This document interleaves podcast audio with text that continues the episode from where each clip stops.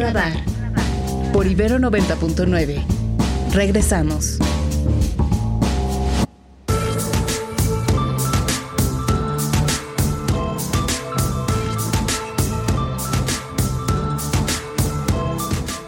Ocho con 15, hoy un poquito colgados, pero no es culpa nuestra, son las reformas. este, pero vámonos con Ernesto Osorio para hablar de qué? Pues de las reformas. A ver, Ernesto, buenos días. Así es, mi querido Mario, ¿cómo estás? Muy buenos días, Oscar, amigos que nos escuchan, también Sofía, muy buenos días.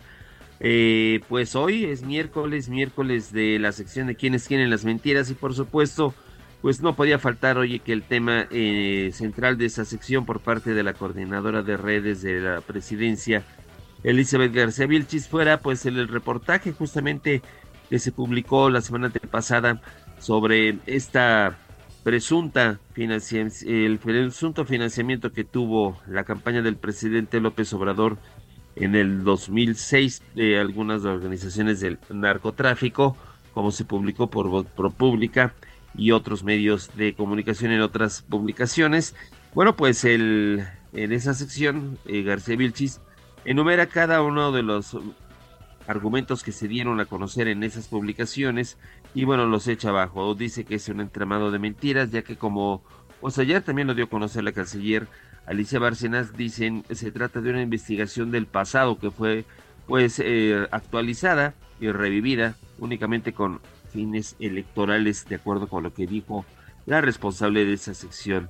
También están hoy presentes en esta conferencia matutina el secretario del Trabajo, Marat Bolaños, y también la secretaria de Gobernación, Luisa María Alcalde, quienes dieron una explicación a detalle de la reforma que tiene que ver con lo que es la reforma a los salarios mínimos y también la reforma para las pensiones. Respecto a los salarios mínimos, lo que establece la secretaria de Gobernación es que este 100% que se va a dar a los trabajadores una vez que se jubilen será eh, cuando se marque el momento de su retiro el 100% del salario que estén recibiendo en ese momento.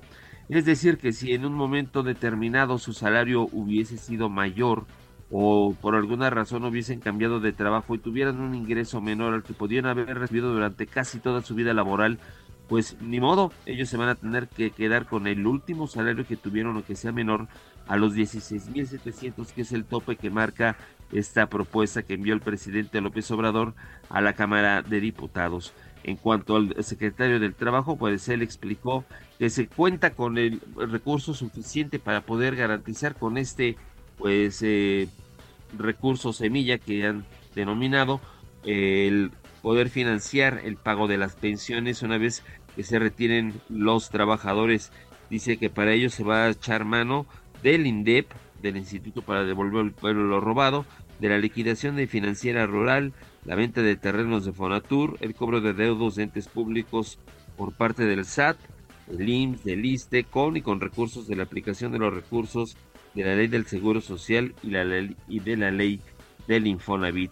También, bueno, ha hecho un llamado el secretario del Trabajo a los legisladores para que se prueben esas reformas que dice cambiarán la vida de dos de los millones de mexicanos y mexicanas. Y es parte de lo que va eh, de esta conferencia matutina ya en Palacio Nacional, en donde el presidente pues está respondiendo algunas preguntas a detalle sobre esas propuestas que envió a los reporteros hasta el momento solamente uno que ha cuestionado sobre justamente el monto de los salarios una vez que se retiren los trabajadores. Es lo que va de la conferencia en Palacio Nacional, mi querido Mario. Muy bien, gracias Ernesto. Muy buenos días. Buenos días y nos ponemos en manos de Oscar y de Sofía que nos tienen más noticias.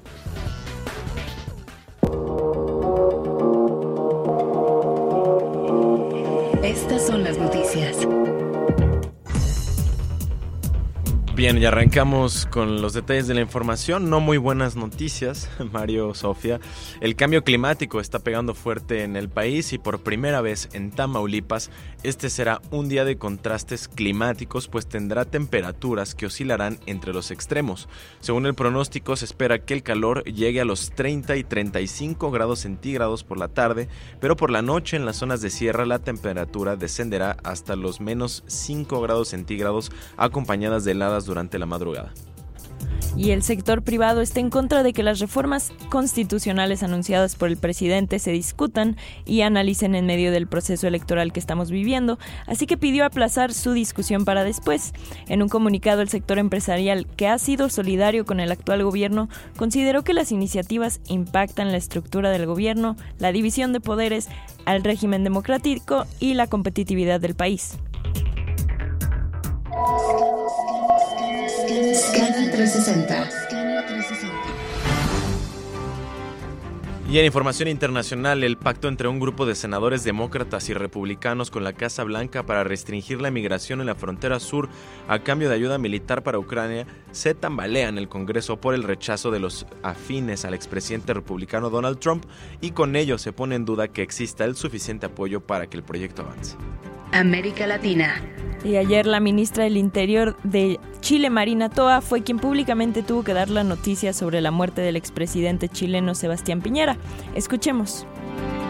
Hace pocos momentos hemos tenido la confirmación de parte de carabineros que nos indica que la Armada pudo llegar al lugar donde se provocó el accidente y recuperar el cuerpo del expresidente Piñera que ha fallecido. Queremos en primer lugar expresar nuestra conmoción por esta tragedia, hacerle llegar nuestro abrazo solidario a la familia del expresidente, pero también a todas las chilenas y los chilenos, porque Sebastián Piñera Echenique fue presidente de Chile, presidente democrático de Chile, en dos oportunidades y tendrá de consecuencia todos los honores y reconocimientos republicanos que merece.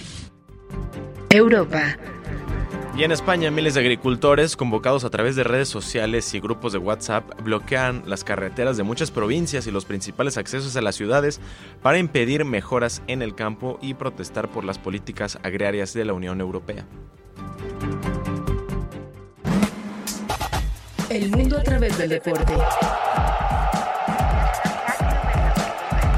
Crack 90.9. Llegó el momento de irnos largos y tendidos con el crack de 99, Omar García, a quien saludamos una vez más con mucho gusto.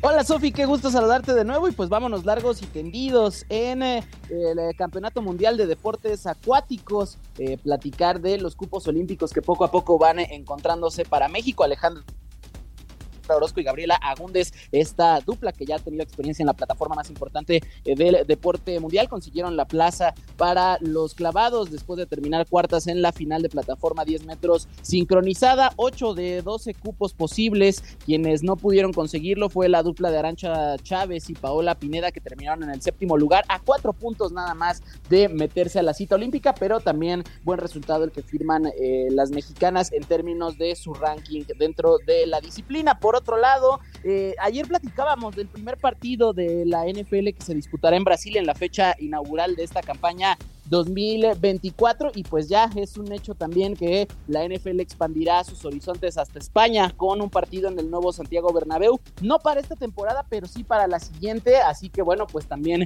ya esta proyección internacional de la NFL eh, viento en popa, mañana el, comisionado en su eh, conferencia de prensa habitual antes del Super Bowl hablará de estos temas y de otros espacios a donde busca llegar el fútbol americano profesional. Por otro lado, el día de ayer los Naranjeros de Hermosillo le pegaron 4 por 2 a los Gigantes de Rivas, equipo nicaragüense en la Serie del Caribe, con lo cual terminan su participación en este certamen allá en Miami. Ya las semifinales están definidas, los Tiburones de La Guaira de Venezuela se estarán enfrentando los criollos de Caguas de Puerto Rico, mientras que para el eh, Federales de Chiquilí de Panamá estarán enfrentándose a los Tigres del Licey de República Dominicana para definir a los finalistas de esta serie del Caribe. Y para terminar resultados de la NBA, ayer en duelo de los equipos de Florida, el Heat de, de Miami venció 121-95 al Magic de Orlando, los Mavericks de Dallas 119-107 vencieron a los Nets de Brooklyn, también los Bulls de Chicago 129-123 la victoria sobre los Timberwolves de Minnesota en eh, tiempo suplementario. El Jazz de Utah 124-117 derrotaron al Thunder de Oklahoma y los Suns de Phoenix sorprendieron 114-106 a los Bucks de Milwaukee. Muy bien, gracias querido Omar, como siempre por la información. Seguro, querido Mario, pues ya nos escuchamos el día de mañana. Ya saben que me pueden encontrar en arroba mar RGC. Les mando un fuerte abrazo. Gracias, abrazo de vuelta para nuestro querido Omar García.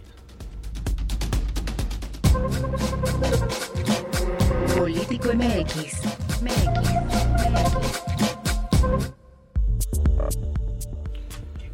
Y nos vamos con nuestro querido Poncho Basilio. ¿Cómo estás, Poncho? Estimado Mario, un gusto saludarte y por supuesto un saludo a toda la gente que nos escucha a través de Ibero 90.9. Muy bien, pues con el gusto de escucharte y platicar de lo que ves para la oposición en esta, pues yo creo que es la campaña electoral del presidente del observador, que nuevamente pues demuestra que él es el coordinador. Él, él dijo quiénes eran los, las corcholatas, cuándo se promovían, cuál fue el método de la elección. Eh, y ahora, pues los temas, ¿no? Este, hasta Guadalupe Acosta se burlaba decía que el doctor Juan Ramón de la Fuente podía pasar por la que están elaborando el proyecto de Claudia Sheinbaum, o sea, que pasen por su copia Palacio Nacional, ¿no? Porque eh, eh, y hay una serie de artículos que dicen que a quien le está imponiendo la agenda pues es a Claudia Sheinbaum. Pero por otro lado está la pregunta de ¿qué hace la oposición cuando le avientan una campaña de estas que lo coloca, que los coloca, digamos, en una posición de tener que decir sí o no frente a un conjunto de temas tan mezclados además, que traen cosas atractivas con cosas que difícilmente podrían pasar, cosas que son un cambio de país con cosas más cosméticas, este como que los indígenas sean, las comunidades indígenas sean consideradas, pues ya está en la ley, o que hay un sistema de salud, pues eso ya está en la ley. Este, si eres un combo tan amplio, que la pregunta es cómo van a manejar esto, querido este Poncho. Sí, y, no sé si coincidas conmigo, porque justo por eso quise proponer este tema para analizar y comentar contigo hoy, Mario. Eh, eh, desde la semana pasada, incluyendo a la propia Xochitl Gálvez, que pues digamos en este momento está encabezando la, a la oposición, cuando me refiero al PAN, PRI y PRD, eh, eh, fue prácticamente sorpresivo cuando salen a decir, ¿no? Primero el PRI eh, señalando que votarían a favor de la reforma de pensiones, ¿no? La primera reacción, por ejemplo, que tuvimos ahí en la redacción de Político fue decir, ¿y ahora qué va a decir Xochitl Galvez? Seguramente va a decir que ellos no, este, refiriéndonos al PAN, y resulta que también, ¿no? Al otro día prácticamente, pues, los, los tres partidos y Xochitl, pues dijeron, nosotros sí le entraríamos a la reforma de pensiones. Creo que, creo que sí se nota un cambio de estrategia, que también lo hablábamos este, en este mismo espacio, Mario, a inicios de este año. Eh, y, si bien entiendo la lógica electoral, que básicamente es por lo que estamos discutiendo todo esto y que el presidente, reitero y coincido con lo que dices, mantiene el control de la agenda, me parece que la estrategia de adelantarse y decir, pues nosotros iríamos por la detención siempre y cuando vaya por el 100%. Ahora ya leyendo la letra chiquita de lo que presentó el lunes pasado el presidente López Obrador, no se garantiza el 100%. Incluso hace unos minutos la secretaria este, Luisa María Alcalde estaba presentando esta propuesta de reforma eh, y reiteraba no en la conferencia mañanera que se cubría el 100%, pero claro, si lees la letra chiquita es, si ganas 16.500, que estoy seguro que hay muchas personas que ganan hasta 16.500, entonces sí se garantiza por 100%, pero si ganas más de 16.500 pesos al mes, entonces no se garantiza el 100%. Y creo que eso es parte de lo importante en la retórica y que la oposición tendría que estar reiterando y señalando una y otra vez. Desde ayer yo eh, eh, vi y escuché varias entrevistas con los legisladores, sobre todo los coordinadores de oposición, pues haciendo estas aclaraciones, en donde incluso reiteraban en la de pensiones, en la de salarios y en la de apoyo a campesinos, es muy probable que sí las votemos, pero sí hay que decir que no es lo que está, está prometiendo el presidente López Obrador en un inicio, no cubre el 100% de las pensiones, eh, reiteran y hablan de que pues, si es necesario discutir de, eh, eh, de manera más profunda sobre todo el tema de, de, las pensiones, pues porque sí es un asunto que para la generación del 97 eh, pues, pues, va, va a llegarnos a ese punto en muy poco tiempo, ¿no? Y que efectivamente vamos a tener generaciones que no cubren o van a tener suficiente para cubrir su vida diaria ya pensionados. Eh, creo que creo que la, la estrategia, regresando al tema electoral, está bien, ¿no? Falta que logren posicionar estos mensajes para que después la retórica, porque lo que lo primero que va a hacer la 4T, encabezado por el presidente López Obrador y por supuesto por Claudia Sheinbaum, pues va a ser decir, ah, pues primero dijeron que sí y ahora ya dijeron que no, ya ven cómo son los mismos y son los de siempre, pero creo que será importante que logren colocar estos mensajes de por qué no o por qué sí o por qué están votando lo que están votando. Hay otras que efectivamente, y ellos lo han dicho muy claro desde ayer en los diversos posicionamientos, eh, la reforma al Poder Judicial, el tema de la Guardia Nacional a, a, la Sedena, el tema de desaparecer organismos autónomos para nada transita, ¿no? Como parte de la discusión democrática y por lo tanto no hay ni por qué analizarlo, ¿no? Eh, pero creo que hay otras en donde incluso pues, se, dicen dispuestos a sumar, lo cual yo también veo muy difícil que Morena, ¿no? En, en ambas cámaras esté dispuesto a modificar estas iniciativas eh, de manera considerable para sumar las, las, perspectivas de la oposición. No, pues creo que pase algo así, que sería lo ideal, ¿no? En, en una parte del poder legislativo, pero no creo que pase. No, no, no, no está en la agenda. No se trata de que salgan, se trata de poner el tema en la, en la agenda electoral, Oscar. Poncho, buenos días. Te saluda Oscar Reyes.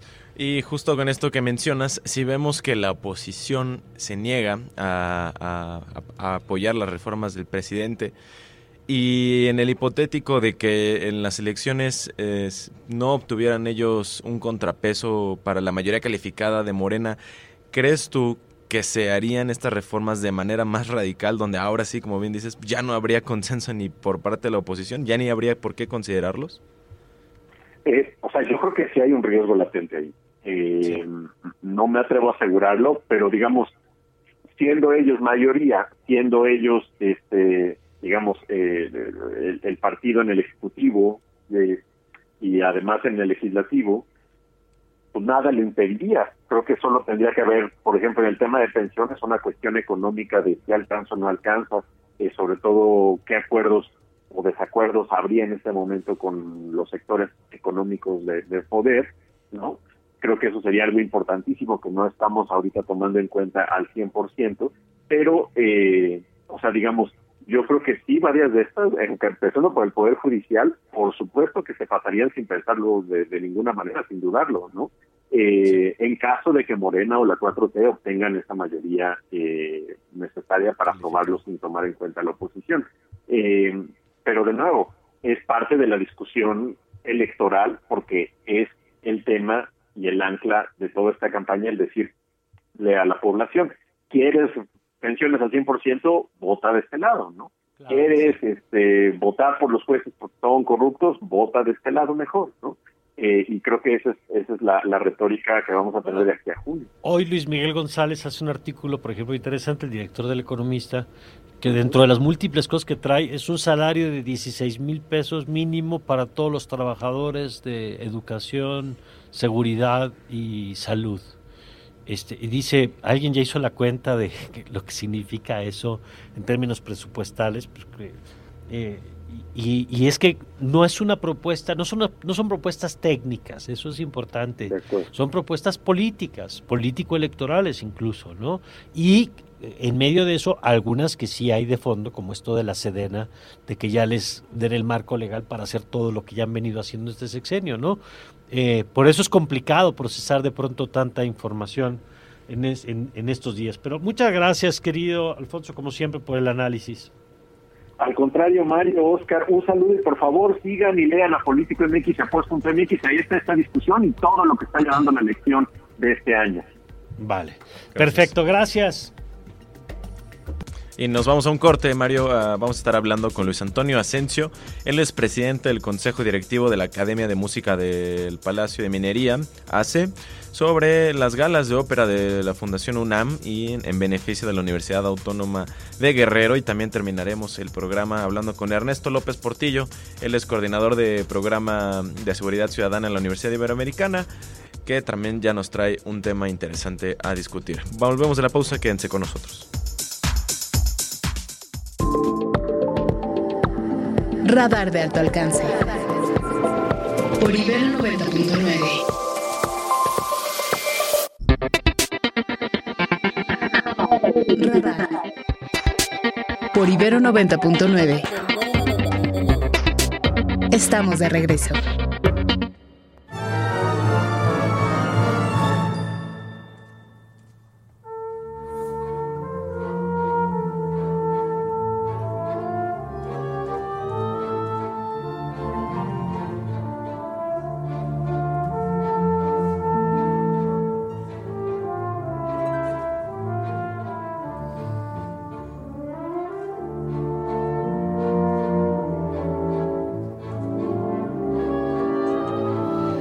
Bueno, y vamos a cambiar de tema, vamos a platicar de esta gala que se va a realizar la próxima semana eh, en, la sala Netzalcoyotl y que pues nos permite asomarnos aparte de lo que la ópera tiene en sus aspectos más porque la ópera también tiene una dimensión eh, conocida, que está en la cultura, que está en lo cotidiano, y nos encanta apoyar, por cierto, este tipo de, iniciativas. Y vamos a platicar del tema con Luis Antonio Asensio, él es presidente del Consejo Directivo de la Academia. Eh, y nos acompaña hoy del Palacio de Minería y nos acompaña para platicar de esta gala. Luis Antonio, ¿cómo está? Muy buen día. ¿Qué tal? Buenos días, Mario. Muchas, muchas gracias por la invitación. Feliz estar participando en tu programa. Muchas gracias y nosotros felices de tenerlo por acá. Luis Antonio, cuéntenos de lo, que va a ocurrir la próxima semana. A ver, fíjate, es, tenemos cuatro conciertos y, inician, de hecho, el día de hoy es nuestro primer concierto, el ah, día 7. este, tenemos conciertos el 7, el 8, que son esta semana, hoy y mañana, el 14 y el 15. Todos los conciertos son en la sala Netzahualcóyotl y son a las 8 de la noche. Y, te platico de, la idea del concierto porque realmente es un concierto que tiene eh, muchísimas virtudes para las personas que, nos guste asistir. Eh, sin duda alguna, eh, la, la gala de ópera es un formato que a mí en lo particular me, me gusta mucho porque nos permite eh, adentrarnos en este fascinante mundo de la ópera, que a veces nos imaginamos lejano y no hay nada más, eh, más falso que eso. La, la, ópera no es otra cosa más que, más que una historia, un cuento, y son cuentos fascinantes, eh, contados con voz y música.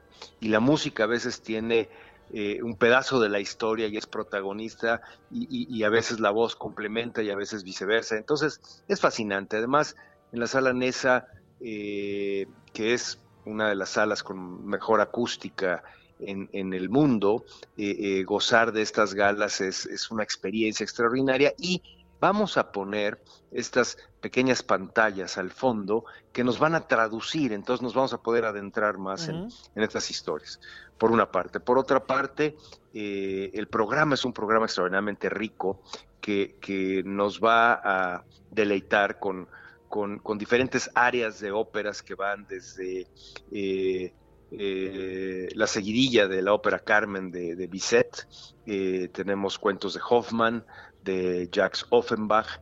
Eh, tenemos un, área de la ópera Romeo y Julieta eh, de Charles Gounod, eh, pero también tenemos áreas de, la ópera de Mozart, Clemencia de Tito, y tenemos obviamente de, Puccini, tenemos un área de Puccini, fantástica y tenemos áreas de Johann Strauss, así que el programa es extraordinariamente completo y muy, muy disfrutable. Y además esto que ha venido haciendo eh, el trabajo de apoyo a Guerrero, lo hicieron hace poco también con otro concierto, también en la sala de Saúl y ahora vuelven a convocar a estas presentaciones que van a apoyar a la Universidad Autónoma de Guerrero. Así es. Eh, el año pasado hicimos un primer concierto a beneficio de nuestros hermanos guerrerenses por, por el devastador paso del huracán y en esta ocasión este, este ya es un concierto que se está volviendo tradicional que hacemos en combinación con Fundación UNAM. Y Fundación UNAM junto con la Universidad Nacional Autónoma de México están favoreciendo en esta ocasión a la Universidad eh, de Guerrero, la Universidad Autónoma de Guerrero. Y pues es una universidad que, sufrió evidentemente eh, mucho la devastación del fenómeno, pero además están apoyando hacer junto con la universidad y la UNAM unos estudios de análisis de riesgos en Acapulco para prevención de futuros desastres, cosa que me parece extraordinaria. Entonces, pues eh, como decía hace rato, eh, los que vayamos vamos a gozar de una magnífica velada con un área de ópera, compositores grandes voces que también te debo de, comentar y además vamos a estar aportando el, importe de nuestro boleto en beneficio de la Universidad Autónoma de Guerrero, que además va a estar multiplicado porque en esta ocasión también se suma el esfuerzo Fundación Imbursa, que por cada peso que aportemos, ellos van a poner dos pesos y así se multiplica el recurso que efectivamente llegará a Guerrero. ¿Todavía hay lugares? Sí, todavía hay lugares, se acaban rápido, eh, pero todavía hay lugares, entiendo que para los cuatro conciertos, 7, 8, 14 y 15, y estos eh, en la página de, minería, que es eh, en redes sociales y en, internet, es minería.org.mx, ahí viene toda la información del concierto y, y viene el botón para dirigirse directamente a la plataforma de venta de boletos en línea que es la plataforma de Cultura UNAM o de la Sala Nesa, y también en las taquillas de la sala, obviamente. Muy bien, pues es hoy, mañana y miércoles y jueves de la próxima semana. Luis Antonio, muchas gracias por compartir la información y mucho éxito. Encantado, pues ojalá y te podamos saludar por ahí y, y pues sí, déjenme invitar a todo el público porque sí va a ser una experiencia extraordinaria y además vamos a estar ayudando al mismo tiempo. Muy bien, gracias Luis Antonio Asensio, es el presidente del Consejo Directivo de la Academia de Música del Palacio de Minería. Y bueno, la verdad es que la ópera es una gran forma de acercarse a esta gala que se realiza, un, un campo en el que México además pues, es un generador de talento extraordinario desde hace muchos años. Vámonos a un corte y regresando va a estar Ernesto López Portillo con nosotros.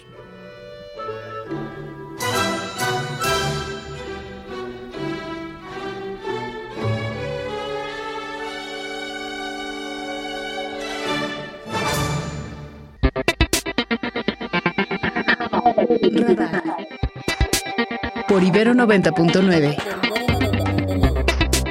Estamos de regreso.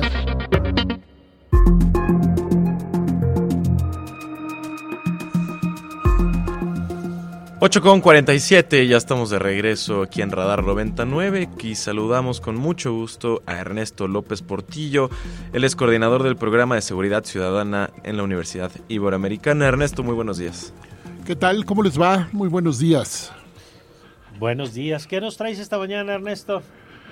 Bueno, Mario, amigas, amigos, eh, escribí una columna y que debo decirles con toda franqueza que no, no, me, fue, no me fue nada sencillo asimilarla, digamos, en, su, en, su, en sus implicaciones. Mario, la columna se llama ¿Por dónde mueren las democracias? Y la respuesta es por la seguridad.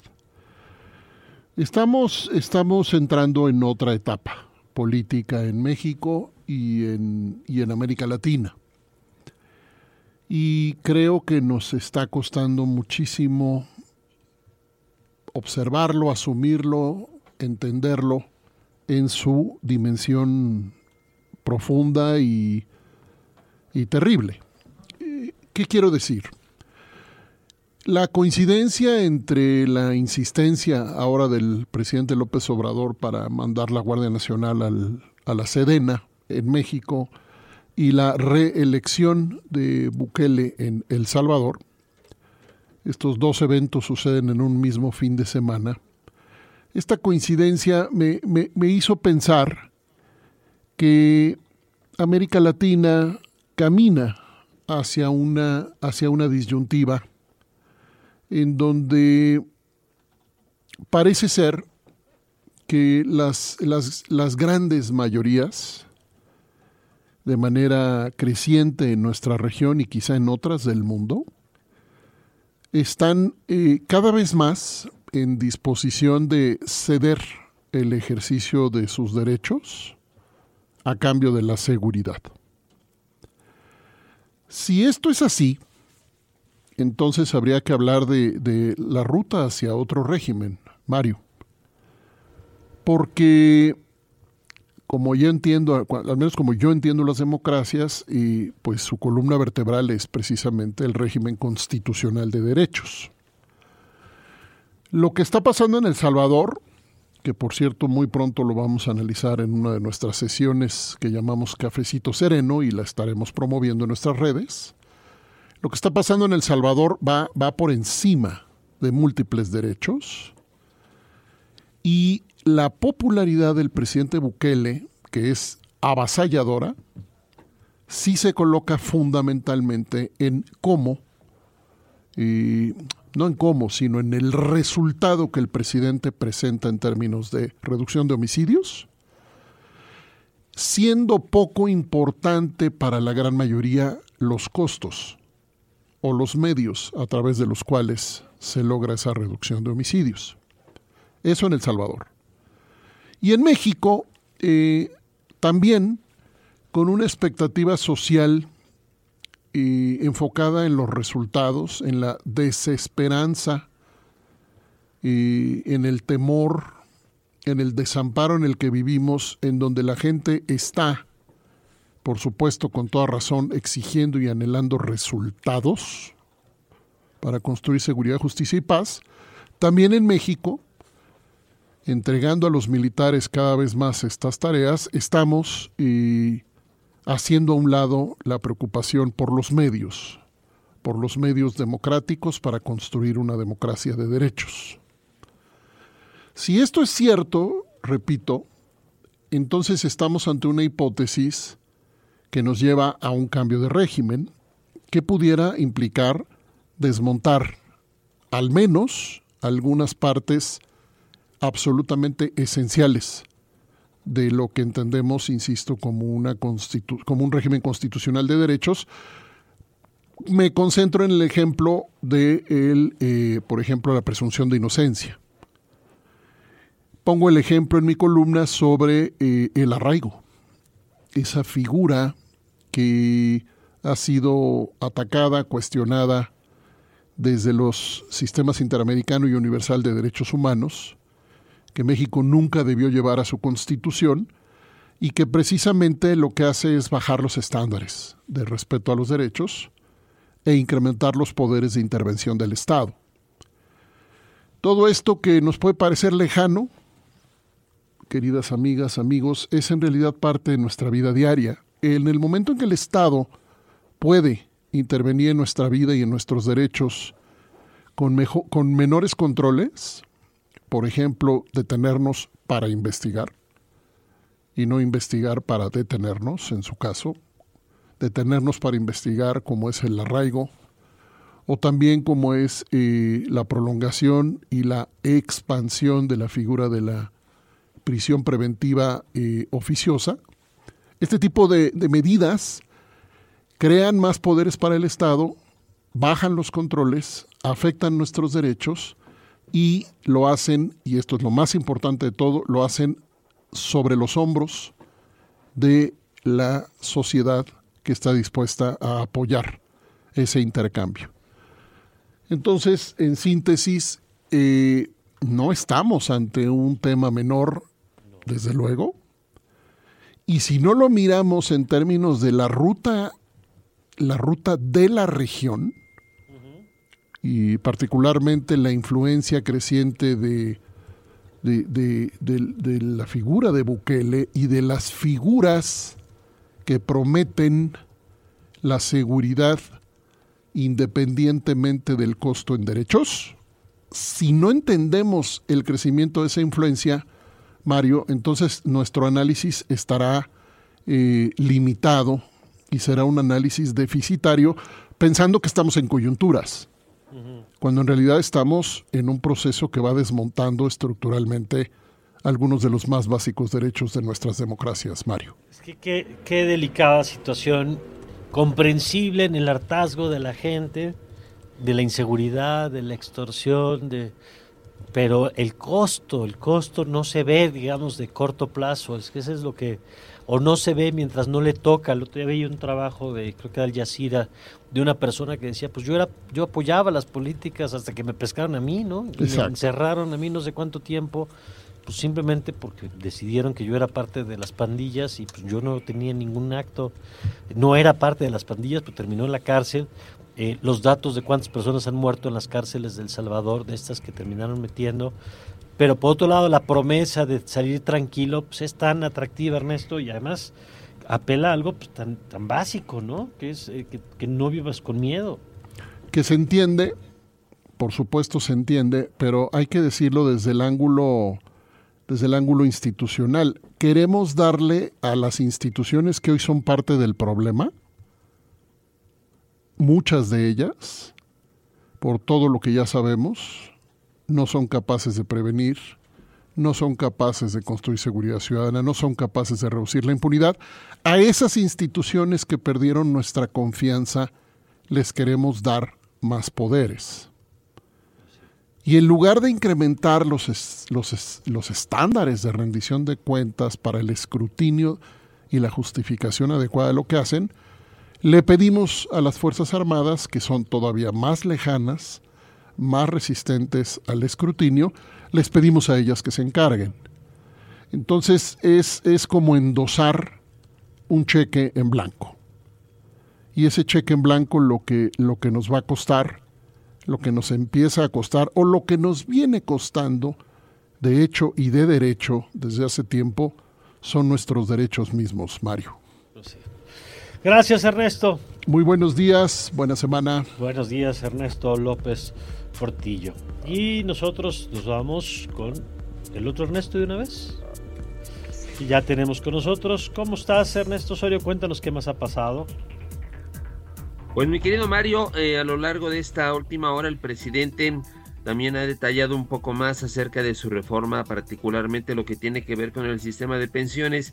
Y a raíz de lo que decía Basilio de Político MX sobre este asunto del salario y de la jubilación al 100%, eh, lo que aclara el presidente ante una pregunta muy puntual que le hace un reportero respecto a cómo es que se calcularon estos montos para el retiro al 100%, es que efectivamente, como tú lo señalas, es una reforma más política que técnica, dado que el mismo presidente reconoce que se va a tener que revisar muy bien este aspecto que no había tomado en cuenta, y es que muchos trabajadores del apartado B, que se ejerce pues el salario eh, que ellos reciben, pues una parte, casi el 80% es una compensación que da el Estado y el 20% es un salario base. Eh, lo que contempla la iniciativa es que se van en el retiro con el 100%, pero del salario base. Es decir, la parte más mínima del ingreso es la que van a recibir al 100% al momento de jubilarse. Y si en el momento en el que lo hacen ellos tenían un, digamos, un salario mucho mayor pues no va a ser con ese salario, aunque hayan dicho que se va a, retirar con el 100% del que estaban recibiendo al final, no va a ser con ese 100%, sino únicamente con el salario base, el cual podría extenderse hasta 16.700 pesos, pero solamente en algunos niveles del sector público, ya que no todos los trabajadores del apartado B están en los mismos niveles y tendría que revisar de ahí. Pues el presidente dice que se van a revisar esos detalles y que apela a que los diputados pues se fijen en esas situaciones para antes de que se apruebe se pueda corregir a tiempo. Y bueno, también el presidente ha aprovechado hace un momento para hablar acerca de los incendios en Chile, de que ya esta mañana salieron con destino a ese país los aviones de la Fuerza Aérea llevando ayuda humanitaria, particularmente víveres, a los afectados por los incendios en ese país y es parte de lo que todavía va de la conferencia allá en el Salón Tesorería de Palacio Nacional. Muy bien, gracias Ernesto. Muy buenos días. Buenos días y nos vamos Sofía. Así es Mario, nos vamos ahora sí, pero quédense al vórtice por supuesto. Ha sido muy lindo pasar esta mañana con ustedes, contigo Mario y con Oscar Reyes por supuesto. Muy bien. Querido Oscar, nos vamos. Nos vamos, Mario. Gracias, Sofía. Gracias, Isra, Axel, a toda la gente que nos acompañó esta mañana. Yo soy Oscar Reyes y los, los esperamos el día de mañana aquí en Radar 99. Muy bien. Mañana jueves los esperamos desde las 7. Quédese usted con toda nuestra programación a lo largo del día y ya sabe que nos vamos. No sin antes desearle gracias, Axel. Gracias, Isra. Gracias, querido Oscar, Ernesto, eh, Sofía, Gio. No sin antes desearle, como siempre, que tenga usted un magnífico pero un magnífico día.